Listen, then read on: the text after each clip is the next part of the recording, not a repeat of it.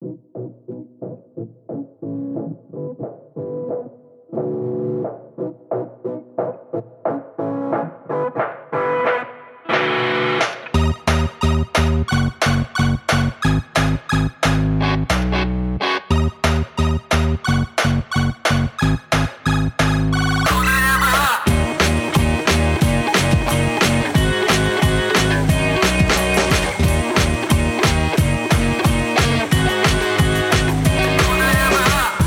Всем привет! Это «Худо не было» подкаст, пожалуй, лучший подкаст в русскоязычном интернете о научной фантастике. И в этом подкасте мы обсуждаем научную фантастику. Почему мы поняли, что она хорошая? Потому что мы обсуждаем ту, которая получила премии «Фьюга» и не было. И сегодня мы обсуждаем фильм э, Destination Moon или «Пункт назначения Луна», не, он называется место назначения. Пункт назначения — это где все умирают. Хорошо, место назначения Луна. Это реально как будто был бы, ну, десятый пункт назначения уже. Ну, и он уже... Они типа jump the shark, они в будущем, и на Луне все умирают. Ну, это было бы неплохо, но здесь все не настолько плохо. Так что мы сегодня обсуждаем этот фильм, который получил премию в 1951 году, фильм 50 -го года, и получил он премию за лучший сценарий. Собственно, потому что премии Хьюга вручались именно за сценарий. Это адаптированный сценарий по роману 47 года Роберта Хайнлайна, который называется Rocket Ship Galileo, то есть корабль Галилей. Ну, я так понял, да, то есть тут нужно сказать, что одним из сценаристов здесь был Роберт Хайнлайн. Я, честно говоря, про вот эту штуку упустил, когда немножко читал про этот фильм. И я прочитал так, что изначально писали его два сценариста других, Джеймс О'Хенлон и Рип Ван Ронкель, и Хайнлайна позвали уже как бы, когда они делали финальную версию, ее дописать. Типа таким script doctor ом. Я так понял, что да. Вопрос. По традиции, будем ли мы представляться? Обязательно нужно. Давайте. Я Саша. Я Аркаша. Я Антон. Я Артем. Да. Привет всем. Всем привет. И мы продолжаем. Так вот, я так понял, что Хайнлайн не участвовал в изначальном написании сценария. То есть, возможно, было на его какой-то книге это основано, но он принимал именно в такой, в polishing е финальной версии участие. А, может быть, у тебя есть какая-то другая информация?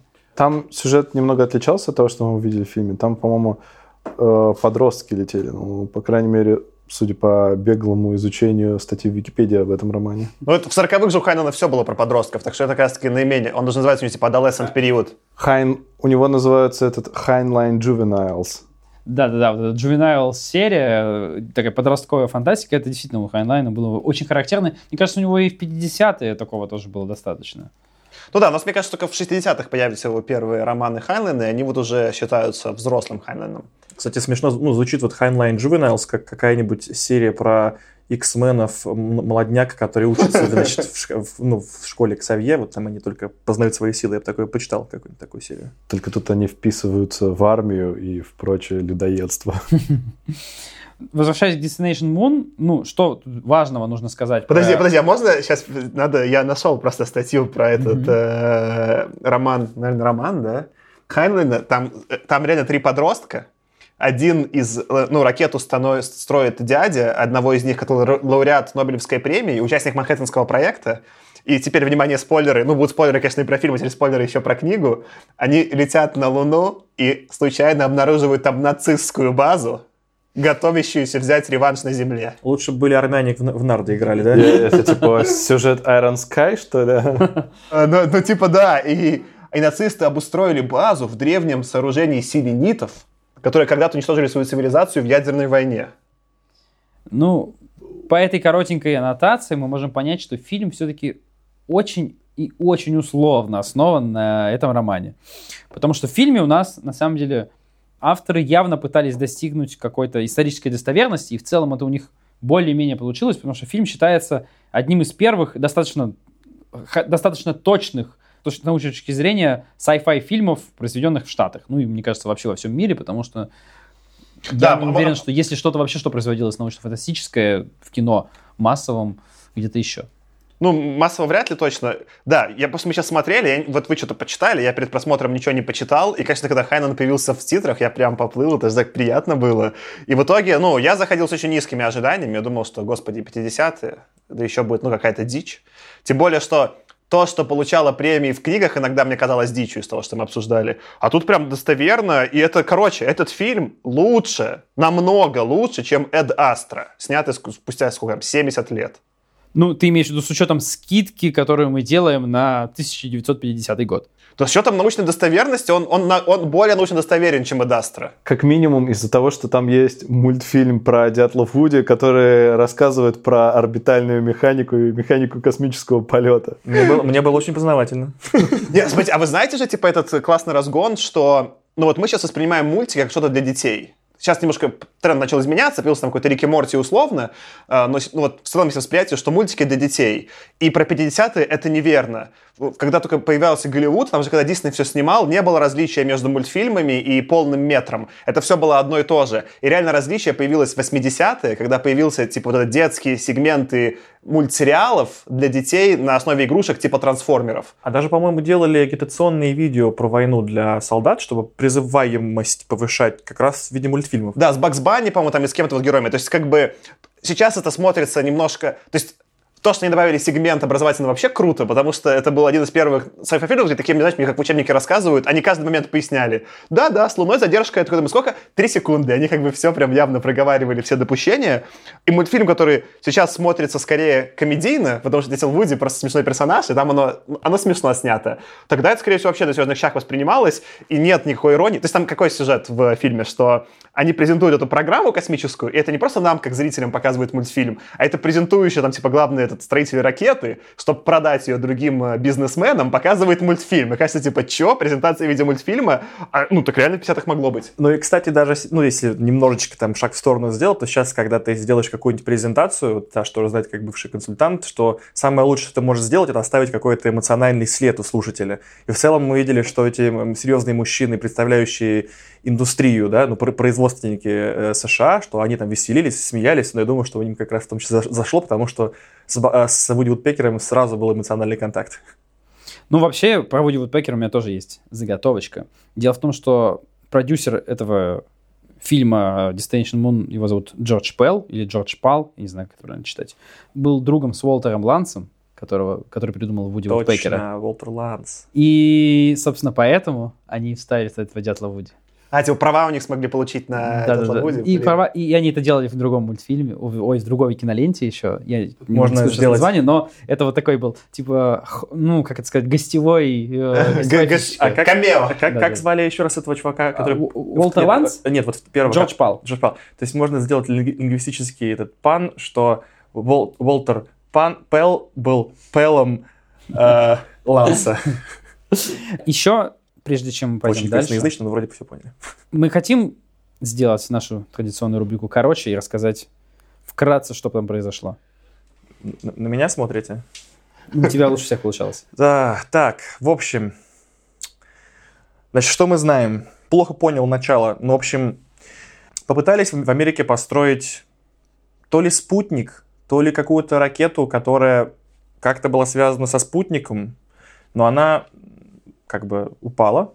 И очень сложно я, сейчас, я сейчас мы на английском смотрели, я не всех понял, кто еще кто кем является. Все понял, что вот этот вот э, заказчик этой ракеты, которую в итоге построили, он с государством не был связан, он был генералом. Да?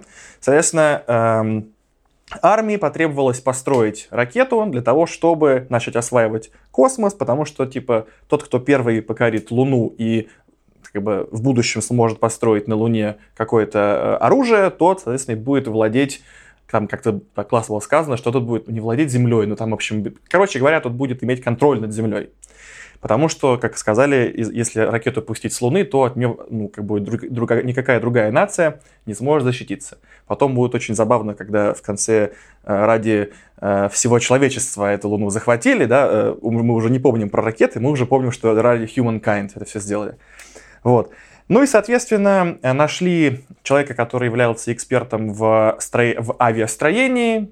Они там собрали тусовку кто-то был каким-то доктором, кто-то был инженером, кто-то был, собственно, строителем. Кто-то был ковбоем. Кто-то был просто ковбоем, да. Собрали инвестиции на все это дело от м, типа Союза промышленников, грубо говоря, и в короткие сроки построили ракету, потом там, короче, в итоге кто-то попытался помешать тому, чтобы эту ракету запустить, но очень по-американски, без каких-либо тестов все-таки на них взлетели, каким-то образом долетели, все прекрасно, высадились на Луну, летели в очень классных, э, красивых креслах, похожих на надувные матрасы.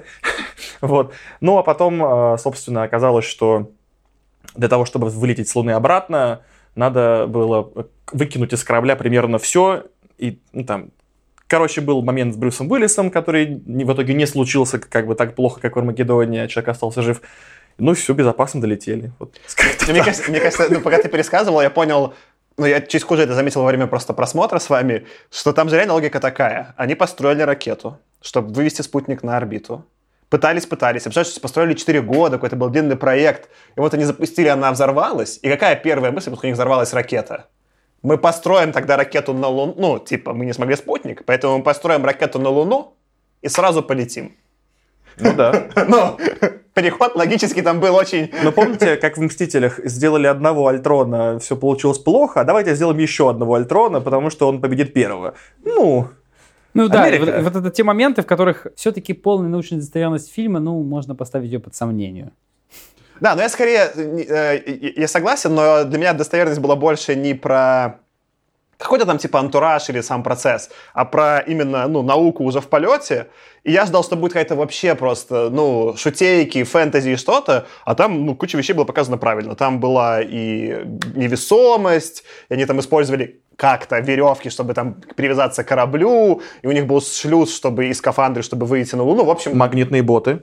Магнитный... Ну, в общем, да, там, короче, куча моментов была, на удивление, продумана, и не было такого типа, а что тут, а что тут? Нет, в принципе, они все продумали с поправкой на то, как они на том бюджете могли это изобразить. И что-то получилось очень хорошо, что-то Это, менее хорошо. на секунду, первый в истории Голливуда полет на баллоне в открытом космосе. Ну да, эти детали Важный нужно пл- будет проговорить, конечно. Да, важный плот-поинт. Раз Или мы- как раз, да, раз наши слушатели постоянно критикуют нас за использование англицизмов, важный элемент сюжета был в том, что один, наш из- один слушатель это покритиковал. Один. Но мы уважаем каждого. один Да. член экипажа решил по какой-то неведомой причине заглянуть в сопло двигателя и оторвался от корабля. Это вообще моя любимая сцена, потому что такие, ну, двое чинят, там, у них замерзла антенна, по-моему, да? Причем один чинит очень смешно по-человечески, он взял просто отвертку, но он, типа, смазал на земле вот этот ковбой, не понимая, что в космосе замерзнет. И он отверткой ковыряет, типа, реально эту, ну... Так он антенну. замерзший слой масла, типа, Да, сковыривал. да, да, он сковыривает этот слой масла, а такой другой чувак, а мне нечего делать, я пойду в сопло загляну. Чтобы, чтобы понимали слушатели, как это, ну, как бы, как это выглядело, что просто, значит, чувак вышел на корабль, э, сел на корточки, взял отвертку и просто отверткой как бы скреб по фюзеляжу. Ну, просто, как вот если бы ты гвоздем пытался сделать какую-то царапину на... Маленькое уточнение, там было видно, там они пририсовали к фюзеляжу, что там что-то торчало из него. Он скреб по какому-то единственному месту фюзеляжа, которое было не гладкое. какой-то, Да, да, говоря. микролючку. Вон оно что. Мне, мне, мне знаешь, что комментарий, что понравилось, что ты предполагаешь, что никто этот фильм точно не посмотрит. Ты такой, типа, я вам опишу, как выглядит сцена, потому что шансы А я, я просто иногда задумывался, что когда мы что-то обсуждаем, э, для нас кажется очевидно, что мы обсуждаем, а слушателю, который либо смотрел, либо не смотрел, ну, хотелось бы точнее понять какой-то конкретный момент или хотя бы что происходит, чтобы ты- даже ты не посмотрел, было чуть более понятен уровень абсурда, когда ты, ну, ковыряешь отверткой фюзеляж. Ну, короче, Я- я, я бы, к слову, порекомендовал ты посмотреть фильм, он оказался, на удивление, прикольный, так Я- что да, я, я напомню, что три минуты назад мы пытались рассказать про то, что чувак летал в, в открытом космосе на баллоне. Что- Потому что... Успешно летал. А давай- давайте, типа, мы знаете, какой этого сегмент сделаем? Мне кажется, вот что меня больше всего удивило при просмотре, ну, кроме научной достоверности, то, что этот фильм видели все, кто потом делали фильмы про космос, и куча того, что уже в современном кино, это прямые цитаты оттуда. И Или вот, уже например, не оттуда, а переработанные цитаты, переработанные несколько раз. Вот, отсюда, получается, ты описываешь этот полет с баллоном, он есть процитированный, когда про него думает Марк Уотни, ну, как он там прямо так в фильме, там, по-моему, так делает, а в книге он просто думает и говорит, что это безумие, да, и так же делает Валли. И вот это, что я так понимаю, ну, чуваки, которые смотрели, делали Валли, наверняка смотрели и вот отсылаются к этому фильму. Моя, конечно, самая сильная отсылка, ну, и, и вы что-то еще хотите про баллон добавить? Мне кажется, там просто смешно, что он прилетал на баллоне. Ну, я бы еще добавил, что сам момент, когда он оторвался, действительно довольно глуповатый получился. Ну, то есть там получается, что он у него не дотянулась до двигателя веревка, он ее отпустил, а после этого он еще и как-то очень смешно перестал крепиться магнитными ботинками, в которых они ходили по кораблю. Тут тоже нужно как бы добавить, да, что они ходят по кораблю и внутри, и снаружи в магнитных ботинках, что достаточно тоже интересно, как бы идея, вот. И, а, собственно, персонаж у нас отклеивается от корабля, и, ну, он сразу понимает, что произошло, но проблема в том, что ты уже в космосе действительно не можешь ни за что схватиться, потому что ты уже отклеился и на очень маленькой скорости медленно удаляешься. И на самом деле вот этот момент, то он довольно стрёмный, если ты так задумаешься, то, ну, от корабля отклеиться и не иметь возможности чем-то там вот, ну, обратно зацепиться, а у них нет никаких баллонов, ничего. То есть, во всяком случае, у них нет никаких баллонов, предназначенных для движения, как у современных астронавтов. И это, на самом деле, очень прикольно, что они про это подумали вообще. Я даже больше скажу в защиту фильма, что теперь, мы когда смотрели, оно выглядит немножко странно, что они брали эту веревку, не, крепля... не прикреплялись к ней, вообще отпускали, но мы про все это знаем, Потому что, ну, типа, настоящие астронавты, у, про которых это жизнь, ну, и для, у, у которых риск, э, ну, понимают риск, и там целые космические программы, они так делают. Но технически в этом фильме это просто собрались, как вот в рассказе, когда мы читали Кларка, энтузиасты, и полетели. Ну и в целом, если правильно первые люди полетели в космос, а по сюжету фильма это так, и это были энтузиасты, ну они такие, веревку взяли, ой, ну чуть с длиной типа не прогадали, ой, я не подумал, что... Ну то есть как бы они они понимают основы, но из-за того, что нет никакого опыта взаимодействия, это происходит. Поэтому это не так э, нелепо выглядит, если подумать, что это просто энтузиасты. Причем один из этих людей вообще не энтузиаст, всю дорогу ноет. Это да, это как, как раз, да, чувак, который смазал в открытом космосе антенну, так что она замерзла. Ну да, там нужно как бы признать, что там происходит все это не без допущений, потому что казалось, что там, по разным причинам стартовать им вдруг стало нужно очень резко, а их главный технический специалист, который отвечал, собственно, за всю техническую часть работы ракеты, заболел, слег в больничку с аппендицитом. Поэтому вынужден вместо него был лететь какой-то его зам, которого тоже довольно забавно уговаривают в последний момент, а поехали с нами, а он еще такой, ну, конечно, в космос полететь классно, но у меня послезавтра свидание назначено, поэтому я не могу. И там такого же рода аргументы в обратную сторону. Это смотрится довольно забавно, но при этом, как бы, на удивление, это все более-менее, тем не менее, работает. Да, причем нужно отметить, что им не просто так запрещали летать, а двигатель был на ядерной тяге. То есть, на секундочку, американскому духу приключений не помеха угроза радиационного заражения местности. Что? Да, да, да. И это не просто угроза заражения, а у них был маленький прототип этого двигателя, который они прицепили на ракету, который, как по сюжету фильма выяснилось, проработал полтора часа и взорвался.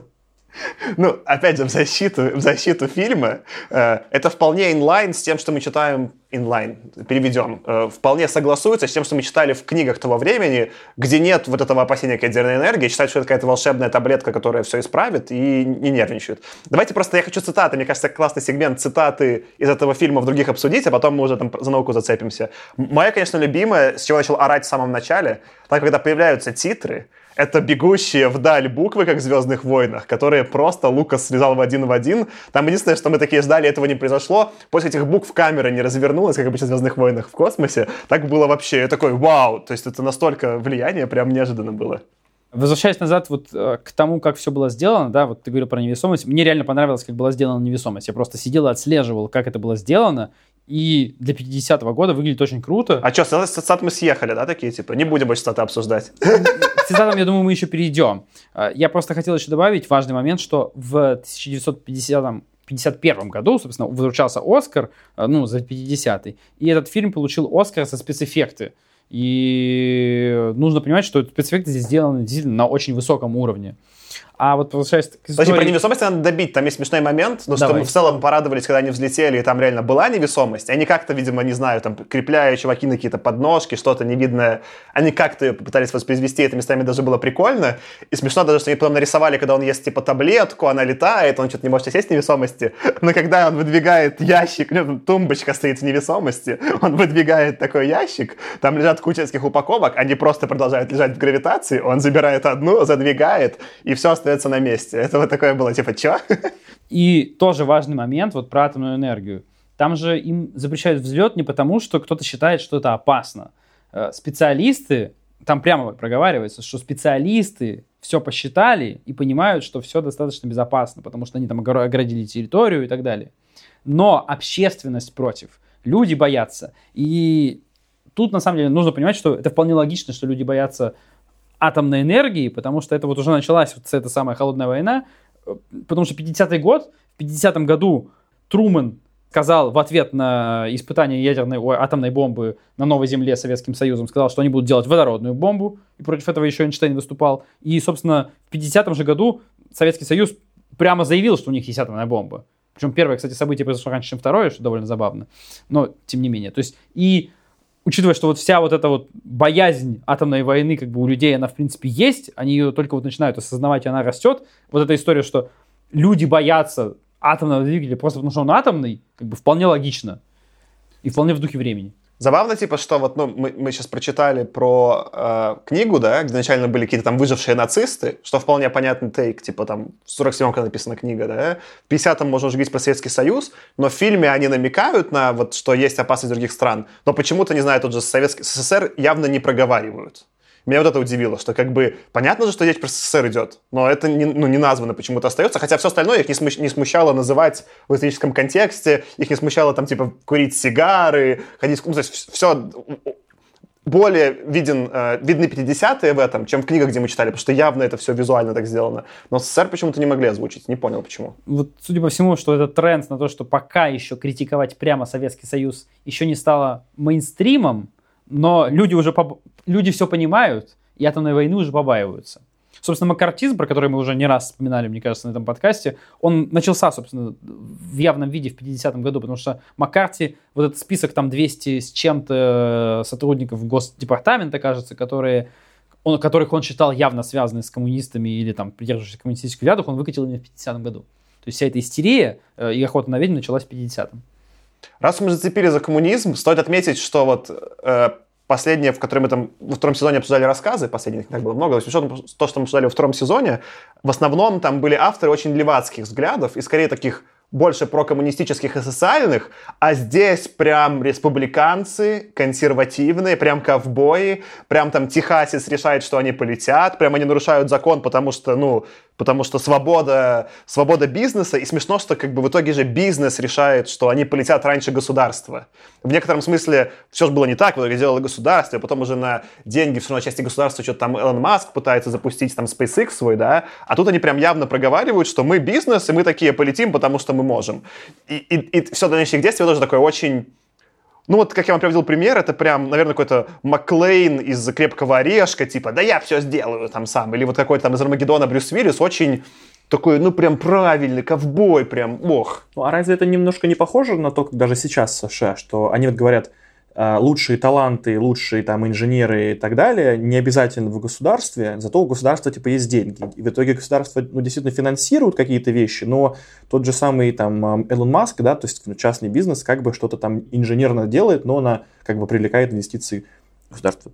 Там было несколько... Я удивился, на самом деле, вообще тому характеру фильма, потому что вот этот вот рассказ про изобретательность как главный двигатель вот нации, и вот такую при, приимчивость, он скорее был характерен для рейгановского периода, и это ну вот «Крепкий которая... орешек» же из рейгановского ос- периода. Особенно ярко, это, да, особенно ярко, когда разбирают этот период и вот такие вот наиболее социологические типичные паттерны в нем, обычно приводят в пример первого Рэмбо, «Охотников за привидениями» и «Крепкого орешка».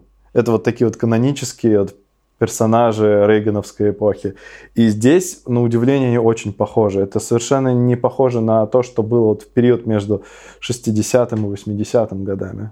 Да, здесь как бы важно, с моим не очень глубоким пониманием исторического контекста американского, ведь регеновская эпоха — это все равно типа некая тоска по вот вестернам, по ковбоям, которые, может быть, были чуть раньше, не 50-е, но это же было в культуре, когда типа ковбои шли эти осваивали новые земли, то как бы личные интересы были важнее каких-то государственных, и вот такая образ этого ковбоя пропагандировался в медиа. И вот Рейган и его крепкие орешки — это уже ностальгия по вот 50-м.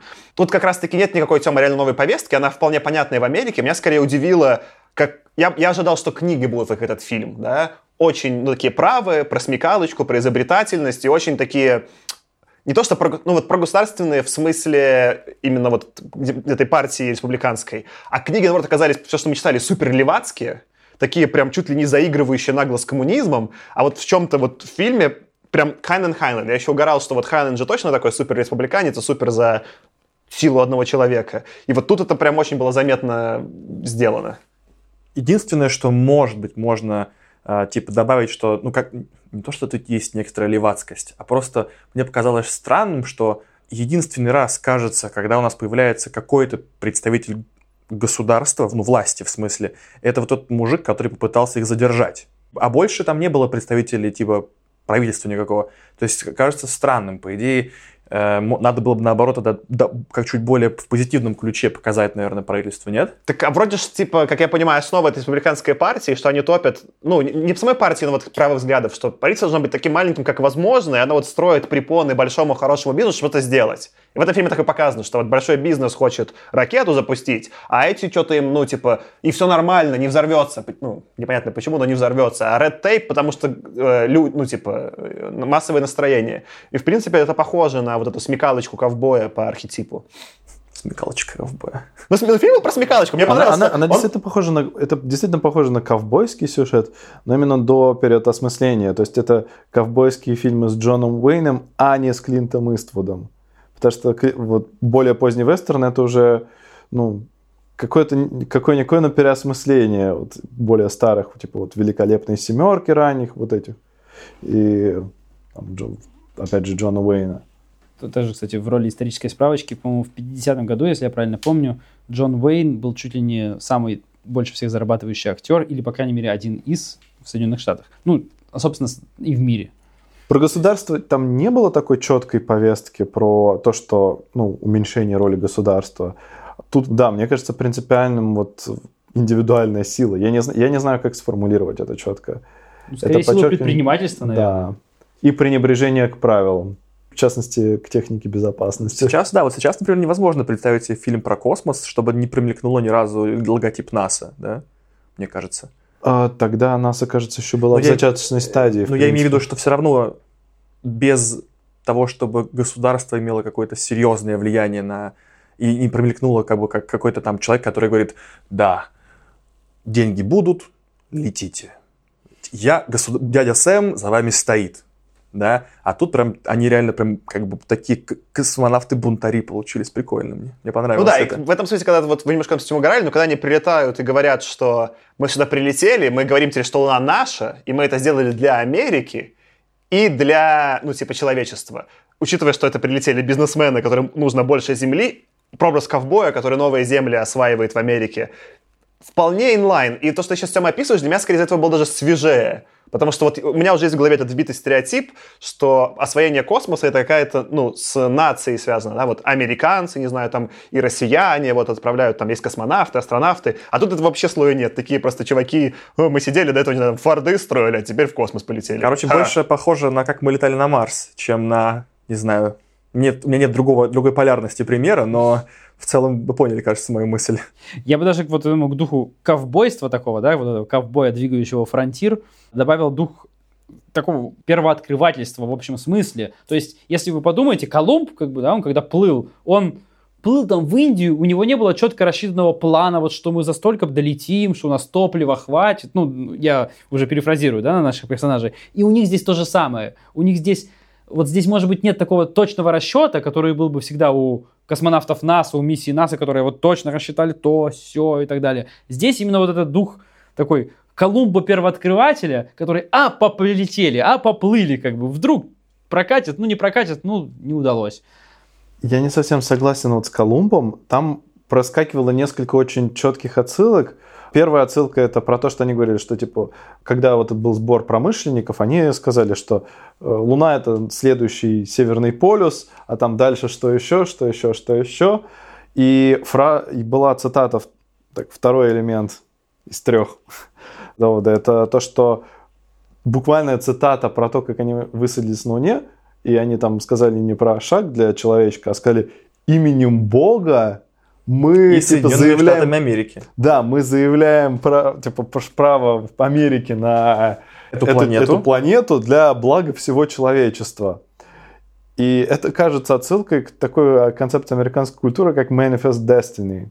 Вот как раз как то, что Саша рассказывал, что они расширяют фронтир, и присваивают территории индейцев и всех остальных коренных народов.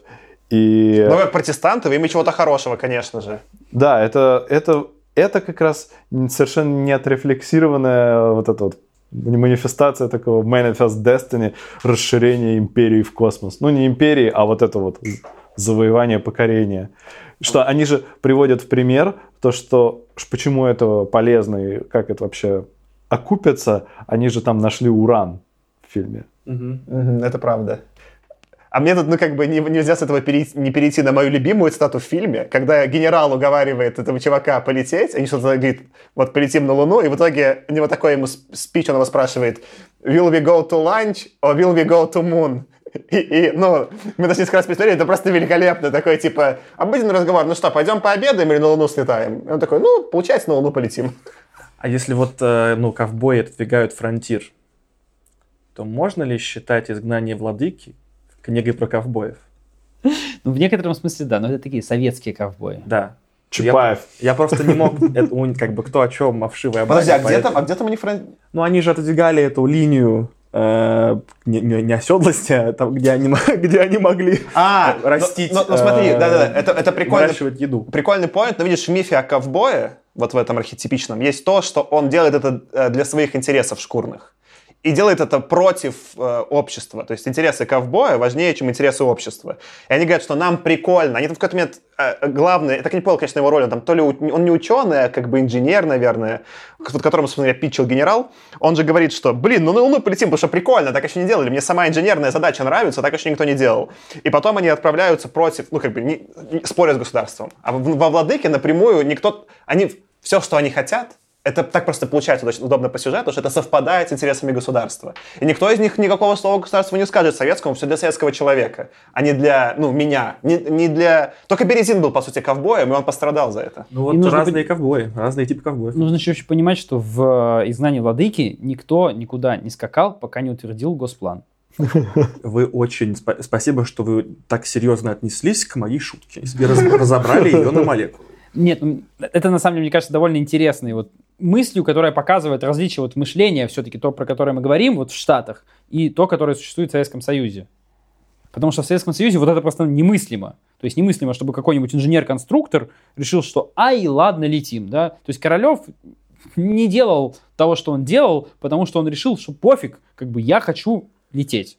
Да, он делал это совсем наоборот. Но, к слову, в, э, ну, тогда в защиту изгнания владыки, как в оригинале Хайнена в книге «На Луне оказались нацисты», так и тут оказались в книге виноваты, ну, какие-то там потопки нацистов, что не такой уже jump the shark, э, опять же, как это, на русском нет нормального перевода, но, в общем, это из сериалов, когда настолько становится безумный сюжет, что все таки уже понимают, ну дальше невозможно. Что типа там чувак перепрыгивает акулу. Ну что, что же за безумие происходит? Кстати, когда ты прочитал э, вот этот вот короткий выжимку про сам, ну в оригинале, как этот рассказ звучит, я сразу вспомнил э, рассказ «Удивительный день» из Драгунского, из цикла Денискины рассказы, потому что там тоже дети во дворе строили ракету, там они, конечно, не полетели, но я сразу подумал, ну, какие у меня хорошие воспоминания о детстве. Ну, в общем, прикольно, что такие правонастроенные чуваки, бизнесмены полетели и сделали. Ну, там же прикольно, еще в конце еще, когда обсуждают, кто останется, они такие тоже все ковбои. Я пожертвую собой, нет, я пожертвую. Они там не могут договориться, их весь спор не такой современно либеральный, как кем пожертвуем, а каждый хочет пожертвовать собой, и никто, никто никому не дает. У них там вето нет. Ты первый я... вешай трубку, нет, ты первый. Такой же разговор реально. А я сделаю ответвление в немного марксистский анализ этой истории. И если подумать, вот из контекст, вот если рассматривать только контекст этого фильма, какие вообще указывались потенциальные цели вообще завладевания Луной и чему они в итоге радуются, что чуваки говорили, что главное, что там можно быть, это там можно разместить оружие, от которого нигде не будет защиты. И чуваки радуются тем, что промышленники, предприниматели – помогли колонизировать Луну до размещения там оружия и установления... Для блага гегем... всего человечества. И там еще уран оказался, не нужно будет причем, вести издалека. Причем это еще и великолепная история про сплав э, э, промышленного капитала и э, имперской тирании. И если я сейчас подумал, это, блин, это довольно мрачно на самом деле звучит все. Ну да, и если ты подумаешь, что современные же голливудские фильмы не, не настолько в лоб это делают, потому что сложнее будет на рынке вне Америки продать. В 50-е там все равно, понятно, что никакого проката, не знаю, это в России не было бы, да? Но ты, если нажмешь, не знаю, в фильме, если современном американском врагом напрямую Россию, ну вот ты, или там, ну Россия, пускай не такой большой прокат, не знаю, Китай назовешь, да, и все, ты потерял Китай как страну проката, как довольно большую. Ты так не будешь делать. Китайская Народная Республика в 50-м году еще продолжала только устанавливать дипломатические отношения с некоторыми странами. Ну, это мы обсудим на проблеме трех тел. А потом, И- а потом вступила в Корейскую войну на стороне Северной Кореи. Да, В ООН тогда заседала тай- тайваньская часть. Чинкайшистская. Ну, г- гоминданская. Ну, да? Чан- Чинкайши. Поэтому тут тоже, ну, про китайский прокат... Ну, это просто для понимания вот исторического контекста, да, что происходило в 50 году. У меня еще есть парочка моментов, чтобы, на самом деле, вот до конца осознать 50-й год, да. Момент, про который мы, в принципе, уже вспоминали, но не привязывали никакой дате. В 50-м году Алан Тьюринг предложил тест Тьюринга. То есть в 50-м году был предложен тест Тьюринга, это, кажется, вообще супер отдаленная от нас прошлая вещь, но вот в этом же году был снят Destination Moon. Да, И тут делать добивку, что они в какой-то момент э, отправляют на Землю, чтобы им что-то посчитали на компьютере, и там они до этого явно показывали, что компьютер — это большой арифмометр. То есть компьютер — это просто вычис... ну, как это, вычислитель. э, Да, компьютер это В ручку, руч- ручками они считают по книжкам логарифмы и считают там по шестеренкам что-то. Э, Прикольно, что именно слово компьютер ехало-ехало и доехало до нас уже для чего-то другого. И еще просто, чтобы поднять вот момент исторический, да, то есть когда это происходило. В 50-м году родились Ричард Брэнсон, ну, тут не просто так, потому что, ну, все-таки Ричард Брэнсон обещает нас точно так же на Луну запускать, ну, или хотя бы, хотя бы на орбиту. И э, никак уже не, не связанный персонаж, но, тем не менее, мне очень понравилось. В 50-м году родилась Надежда Бабкина. Для научной фантастики, конечно же, это никак не важно, но, Но мы тем не менее, можем- для понимания исторического Но момента- когда мы поедем шумичи снова, Мы можем связать. Подождите, Наде- это была Надежда Бабкина из э, э, ансамбля «Золотое кольцо»? Или это другая была? не, это, это другая. Просто я хотел с каким-то кольцем Сатурна связать, типа, через, чтобы через был какой-то космос. ну. А, это была Надежда Кадышева. Да, да, да, да, да. ты, они у меня все время путались. Не, не, ну, если ты хочешь связать, посвязывать, я тебе могу еще набросить. Можешь связать родившихся в этом же году Бориса Бурду, Стиви Уандера и Бьярна Страуструпа. Так, значит, Борис... Страус Труп! Да, это это тоже. великий! А кто это? Это автор самого известного учебника по программированию. Ух ты. А, Трехтомник, да, по-моему, Страус Трупа? Я бы не назвал Не- не уверен, не это помню. Учебником, правильнее назвать это монографией. Научиться там ничему нельзя. Вот. Еще, мне кажется, тоже важно поговорить, раз уж мы упоминали, так хвалили историческую достоверность, есть ряд моментов, которые научно достоверными, безусловно, не являются. А это, в первую очередь, ну, то, как изображена Луна. То есть там это сделано красиво, но есть ряд моментов, которые, ну, прям никак не вяжутся, да, и, в принципе, тогда были понятны. Во-первых, это то, что горы на Луне совсем не такие, как они изображены в фильме, а они гораздо более там ровненькие, и, в принципе, гор на Луне почти нет. Это первое. Они, А там еще, они второе- там еще и разноцветные слишком. да, они очень разноцветные, там вот нет этой засветки от солнца, которая, в принципе, ни- ничего не останавливает. И, и самое странное, что на Луне там есть трещины. Как, как в пустыне, когда тебе в пустыне идет дождь, а потом она высыхает, и типа вот трескается, не знаю, как на Бернин Мэне, я такой даже смотрю, подожди, откуда там дождь-то был? Я вот на этом месте меня прям да, порезало. наличие трещин, оно требует наличия воды, но на самом деле это объяснимо, потому что они это сделали специально. Их за это кто-то там, в принципе, при постановке критиковал, но они это сделали, тем не менее, намеренно, потому что это позволяло создать большой масштаб. То есть трещины позволяли создать ощущение масштаба. И перспективы, Да, наверное, и еще. перспективы. И они это сделали намеренно именно для этого, потому что там есть кадры, где видно, что один персонаж находится далеко от другого, и они как раз вот это использовали вот нарисованные, э, как сказать, ну, задники э, и, собственно, вот это вот трещины на полу, чтобы создать ощущение, что он находится далеко, а ракета еще дальше. То есть как бы здесь был момент не научно достоверный, но тем не менее они это сделали намеренно, ну вот ради красоты момента. Один момент был еще, который я про себя отметил, довольно точный про ядерный двигатель. На самом деле эта концепция не безумная, и было несколько прототипов. Правда, Это нужно пояснить, когда мы говорим ядерный двигатель, там не то, чтобы, ну, э, так, ты как ты сделаешь струю э, топлива на ядерном двигателе, там, по сути, большая, ну, тепловая станция. Они ядерным двигателем греют воду, вода испаряется, вылетает из турбины, так, они, как я понял, и они летят. Вот, вот это называется ядерным двигателем. Там даже не из турбины, а просто прямо через сопло. Правда, реальные прототипы таких двигателей работали на водороде, М. а не на пару. паров- ну, паровоз. Стимпанк, по Ядерный. сути. Ну, тогда я все-таки вернусь к нашей э, теме, которую вы пока замяли с отсылками. В конце, чтобы взлететь, им приходится все выкинуть. И это же, по-моему, так делал наш друг Марк Уотни в э, «Марсианине». Я думаю, так делал не только он и, и не раз, но в целом, да, это реально очень классный момент был. То есть он- в него, тем не менее, веришь, особенно вот, ну, глядя на то, как они... Но у Марка Уотни не было ножовки по металлу и напильника. Я, кстати, думаю, что у Марка Уотни, скорее всего, была ножовка по металлу и был напильник. Скорее всего, у него был набор инструментов. И я уверен, что на любой миссии НАСА есть какой-то набор инструментов, которыми вот прям вот на ходу что-нибудь подхреначить можно. То Ну, тут я- про, вот про напильник никогда не поверю, когда не, пока не увижу. Ну, там в целом у них такие очень земные инструменты, что было забавно. Мне скорее меньше резало на напильники и ножовки, потому что это очень... Ну, это то, что будет работать и в космосе. Нет же никакой проблемы, кроме того, что они тяжелые. Там можно их сделать как-то полегче, но в целом же они будут работать. Меня больше веселило, когда они там они вязали все эти на веревках узлы, э, такие просто морские, и у них были такие зацепки, типа как для скалолазания на самом корабле, чтобы сделать. Это было очень похоже на какие-то референсы из э, реального мира, обычного, не, кос- не космического. Сейчас это чуть более такое из будущего выглядит. А там такое прям, ну, сейчас морской узел завяжу, ну, все держится, пошел, ну, лодочка ж. Но при этом там очень так довольно футуристично лестница выезжала прямо из корпуса корабля. Ну, как бы рядом вместе с напильником, рядом вместе с морскими узлами оказалось э, значительно более футуристично. Да, но мне в этом моменте больше понравилось. Там какое, типа, вот прилетела лаке- ракета, и она же была гладкая, пока летела, и потом из э, корпуса корабля, теперь я как-то рассказываю, что происходит, выдвигается очень красивая лесница, Такие как скобы, Да, то есть не но как... она- но она не достает до земли, потому что сопла отстает от земли. Поэтому они берут свою маленькую стремяночку на плечо и начинают с ней сползаться, сползать вниз, чтобы ее зацепить. Я такой, а, господи.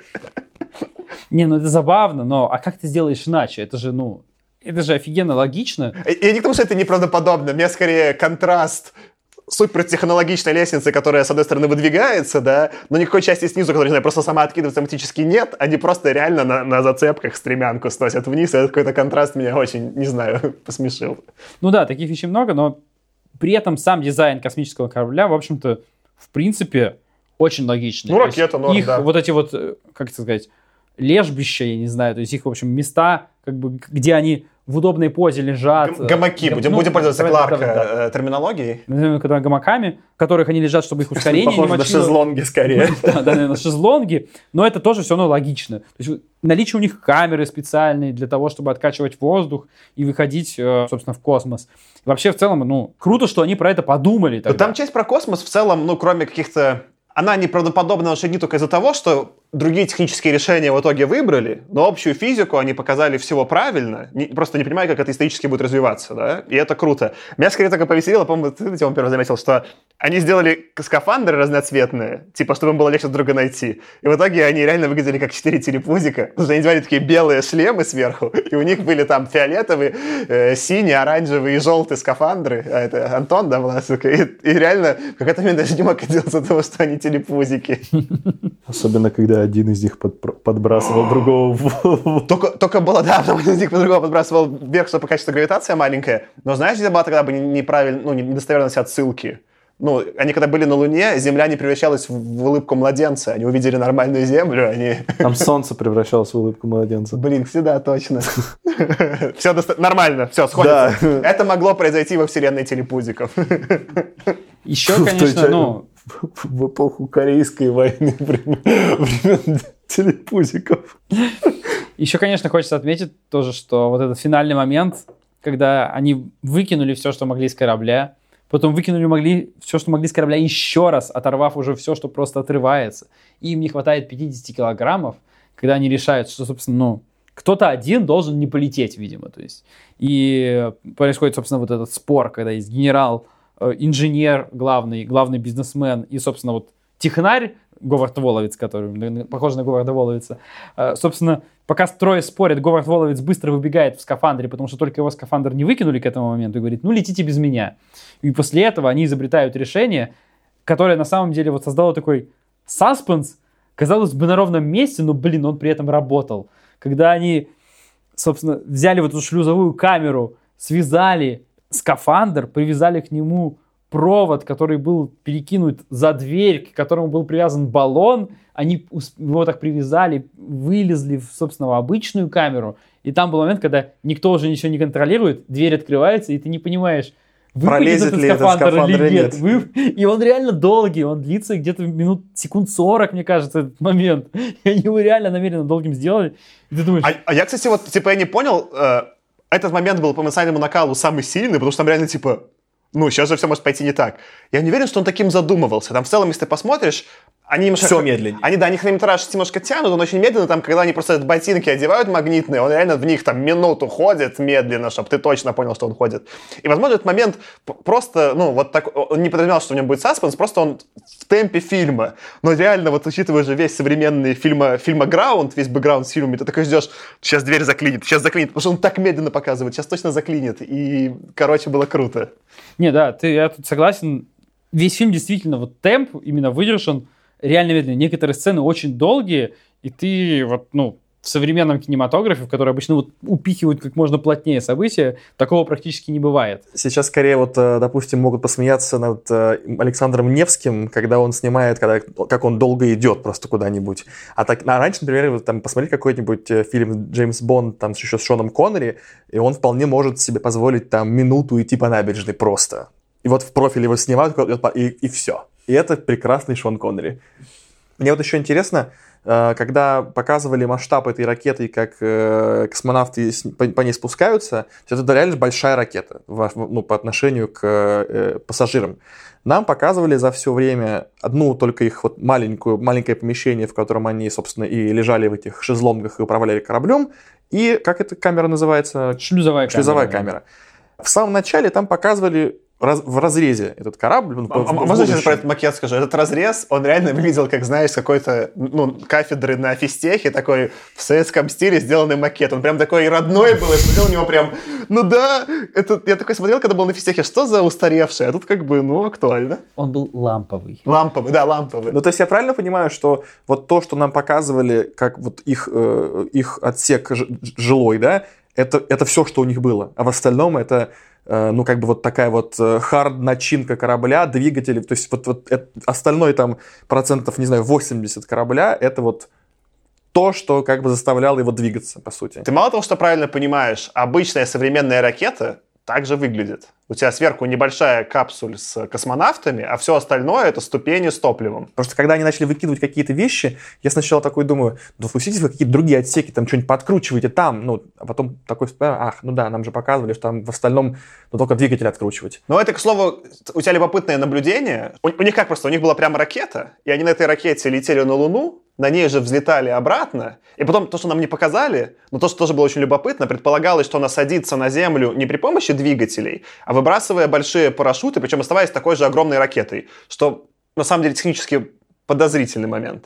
А сейчас же ракета выглядит не так. Она взлетает, сбрасывает все тяжелые ступени, становится довольно легкой, садится на Луну, ну вот как был Аполлон, да, и когда уже взлетает на Аполло, она легче. Им не нужно тащить с собой весь металл ракеты, ничего, просто нужно чуть-чуть только топлива, чтобы взлететь.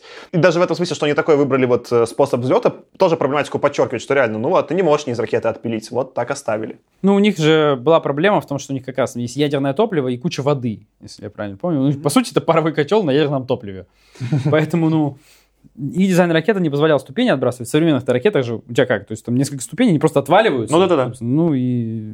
Кстати, да, прикольно, ты можешь ступень современно выбросить, потому что толку-то ничего, ну, кусок металла на землю упадет, а сбрасывать отработавший ядерный двигатель в Атлантику, ну такое. Так вот, ну, но ставить вину авторам, как бы, э, собственно, сценария, то, что они не догадались до сту- ступенчатых ракет, мне кажется, точно странно в 50 Я, я думаю, кстати, что в 50-м году сбросить э, ядерный двигатель в Атлантику было вообще норм идеей.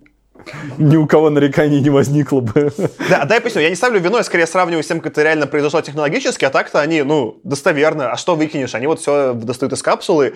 Это еще один из моментов, который скорее сейчас смотрится чуть как альтернативная история, потому что они такой дизайн выбрали, но в целом то, что они описывают, мне вот только с меня с парашютом смутило. Если у них прилетела такая большая, тяжелая, с ядерным двигателем назад ракета, А там был тройной парашют. тройной. Вот, ну, наверное, не, не три парашюта, а трехэтажный парашют. Прикольная конструкция. Я не знаю, может, так, и, так оно и работает, но мне он показался очень интересным. Ну, можно. Ну, то есть, как бы, вот был же чувак, который прыгнул из э, там какой-то стратосферы и потом раскрыл парашют. Ну, то есть, технически так, наверное, можно сделать, но непонятно вообще, какого там размера этот парашют должен быть, чтобы супер медленно спуститься, чтобы он не загорелся. А Там же проблема не в... Да, ты правильно указываешь момент, что проблема она возникает не там, вот, где 10 километров высота и где парашют уже работает, а вот в интервале где-то там с 70 до 50 километров, где атмосфера очень разреженная и парашют еще не работает, но уже все загораться начинает. Да, мне поэтому как бы э, фильм, он как был? Они вот прилетели на Луну, все-таки договорились, никого не выбросили, и начинают возвращаться, у них уже нет радио, и просто они показывают из иллюминатора очень красивую картинку Земли и пишут, типа, это конец.